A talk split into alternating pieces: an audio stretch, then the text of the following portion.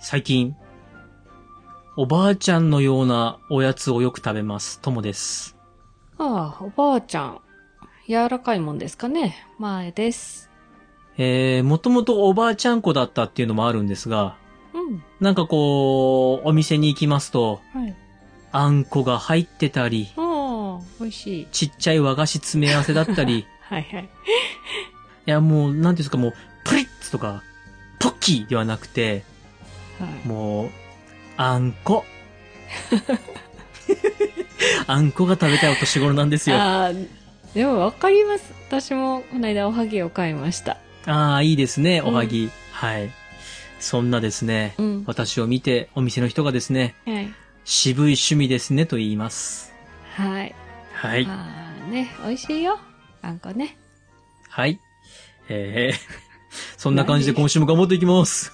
はーい。よろしくお願いします。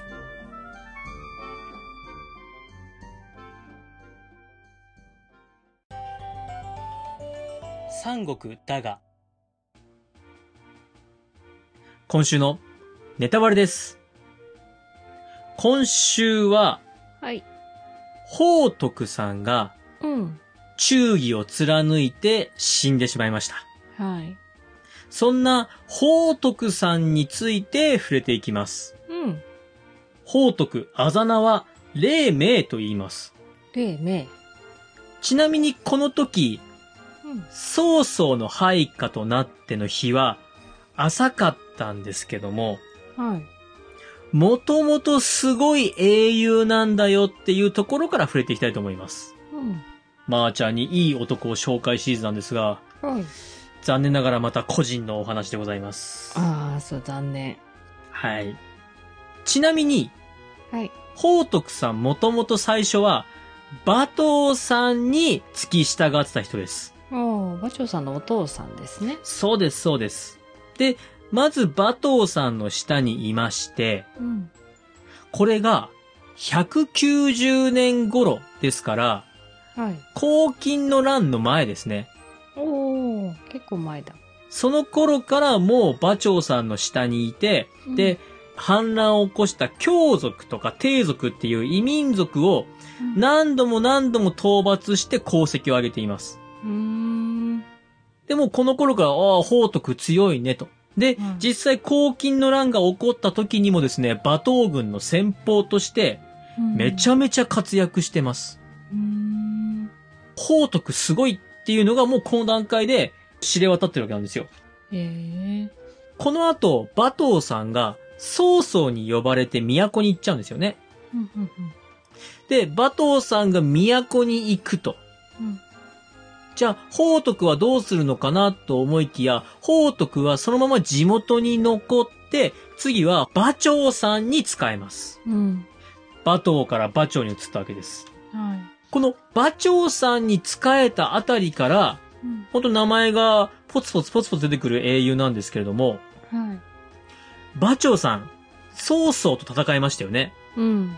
で、曹操と戦って、敗れまして、はい。敗れて逃げた馬長に付き従って宝徳さんも一緒に逃げます。うん。再度馬長さんが立ち上がって曹操を倒そうっていう時にも、一緒に立ち上がって曹操を倒そうとするんですけども、うん。結局この戦いも敗れて、うん馬長さんも宝徳も、長路、後鳥兵道の長路のところに、漢中に逃げ込み。みます。うんそうです、そうです。で、宝徳さん、ここで、長老の元にいるんですが、うん。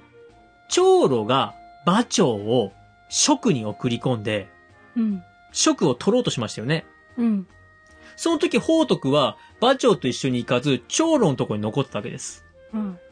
で、馬長は職で、勝手に一人で降参して、劉備軍に入っちゃったわけなんですよ。そうよね。はいうんうん。宝徳としては、あれ俺置いてかれたって ことなんですよね。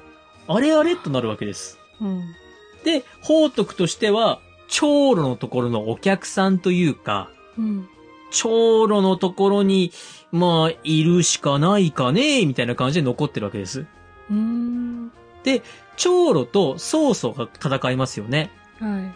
その時に、まあ、曹操の策で、長老と宝徳の間がうまくいかなくて、援軍とかもらえなくて、みたいなあらすじあったの覚えてますかね。うんうんうんうんで、実際曹操が漢中を攻め落とすと、うん長老は降伏。うんで、宝徳も降伏するんですけども、曹操はもともとこの宝徳がめちゃめちゃ強いと。うんすげえ強いやつ捕まえたってことで、まあ人材コレクターの曹操としては、やったねと。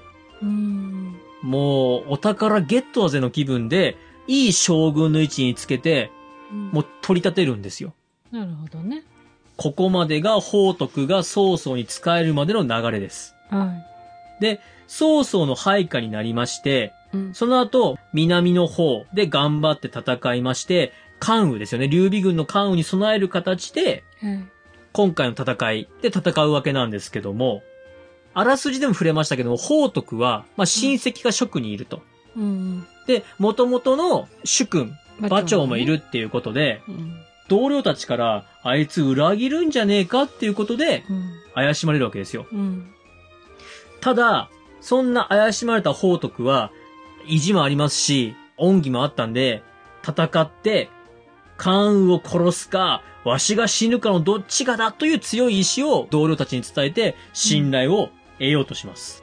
うん関羽と戦って、実際にこの宝徳の矢で関羽怪我してます。うんで、宝徳、白馬に乗って戦ってたんで、関羽軍からは、白馬将軍と呼んで襲いられまして、うんまあ、まさにあらすじと同じで、長雨の影響で、関羽にやられてしまうっていうところは一緒なんですよ。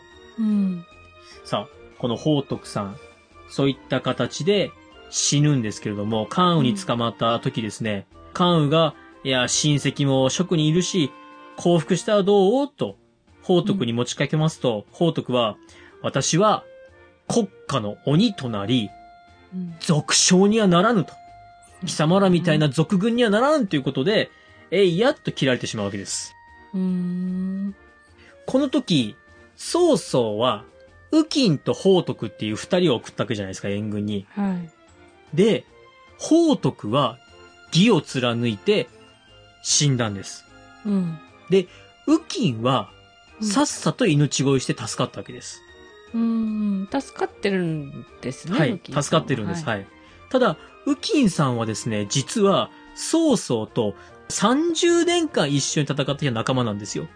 うんその30年一緒に戦った右近が、あっさりと降参したのに、うん新参者の宝徳が忠義を貫くなんてっていう感動エピソードになりまして、うんこの感動エピソードのおかげで、この人は歴史書に名前を残すことになっている人なんですようねー。んじゃあ曹操は最後、はい結。構称えたんでしょうね亡くなった後にねはい称えました称えましたたし、曹操が死んだ後に、曹操に貢献した部下たちも一緒に祀られてますけどうんうんうんもはいはいは、いその中に宝徳さん入ってます。入ってるんだそうなんですへ。ーで、この曹操と一緒に戦った期間が短かった宝徳なんですけども、うん曹操の息子の時代になっても、うんあんたの父ちゃんすごかったよということで、この宝徳の息子たちは、うんすごく重用されました。へーさあ、そんな中で、宝徳の息子の宝海っていう人がいるんですけども、はいあらすじの中で、宝徳が奥さんに、関羽が死ぬか俺が死ぬかのどっちかだと。うんうんで、俺が、もし死んだら、子供たちをちゃんと育てて、いつか仇を取らせてくれよって言ってたの覚えてますかねうんはいえーこの宝海さん、後々のお話なんですが、見事にそれを達成します。うーん後に、義軍が蜀を討伐するということで、はい蜀の都になだれ込むんですよ。うんで、蜀を滅ぼした時に、この宝海さんは、うんお父ちゃんの仇である関羽の一族末裔たちを、全員ことごとく見つけ出して皆合心してます。おおーそれくらい、うん父の仇、血縁の仇っていうものを取ることを重要視したんだなというお話なんですよね。へー宝徳さんは、そもそも兄弟は職にいたん、兄弟でしたっけ親戚かなんかいましたよね。演技では兄弟、うんうんで生死ではいとこになってるんですよね。うん。で、その人が職にいます。はい。うん。それでも、やっぱり息子の代までうん。で、そうなんでしょうね。敵もうやっぱりこう、息子としては、う、うん、関羽の一族はう、んうんうん皆頃にして、父の仇を討つと。はい、父の仇を取ると言いますか。うん雪辱を果たしたんでしょうね。さあ、そんな、ネタバレでございました。はーい。監督さん、ちょっと名前が漢字難しいので、なんとなく覚えてたんで。そんな難しい感じの報徳さんですが、 えっと、ちょっと表記が難しいかもしれませんが、よろしくお願いします。あー表記はどっかからか持ってくるんだ。これな、まだれに竜ですね。うはんい、。うん、うん、うん、うん。珍しい。多分あの、常用漢字ではないと思いまうん、す。じゃないですね。はい。えー今週のネタバレ、以上です。はい。うんちょっと調べておきます。はい。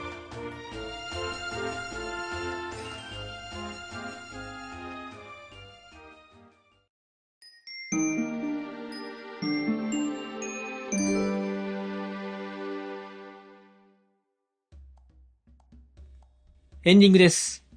都南の巻最後のネタバレでした。うん。名称宝徳、その義の心、ね、こういう熱い心を持ってると、たとえ短い期間の、まあ、忠義でも、やっぱり大事にされるんだな、というお話でございました。はい。ともくん好きそうな武将そだうでなすとね思いました。こういう人大好き です。賢くないな賢くないなって思うんですけどね。でも、うん、賢くないけどかっこいいよって思います。賢くないというか、不器用ね。うん、不器用、うんそう。僕もね同じタイプだから思うんです。 うんもっと器用に行きたい。さあ、メールアドレスお願いします。はい。皆さんからのご意見、ご感想お待ちしております。Gmail です。数字で359、アルファベットで DAGA、三国だが、アットマーク Gmail.com。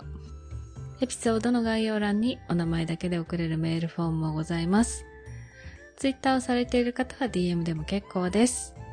感想は、ハッシュタグ、三国だが、三国を漢字、だがをひらがなでつけてつぶやいてください。よろしくお願いします。次回はですね、うん。都南の巻の振り返り会ええ、そうでした。第1回三国志不思議ちゃんグランプリをやり ます。あ不思議ちゃんがいる。では、また日曜日にお会いしましょう。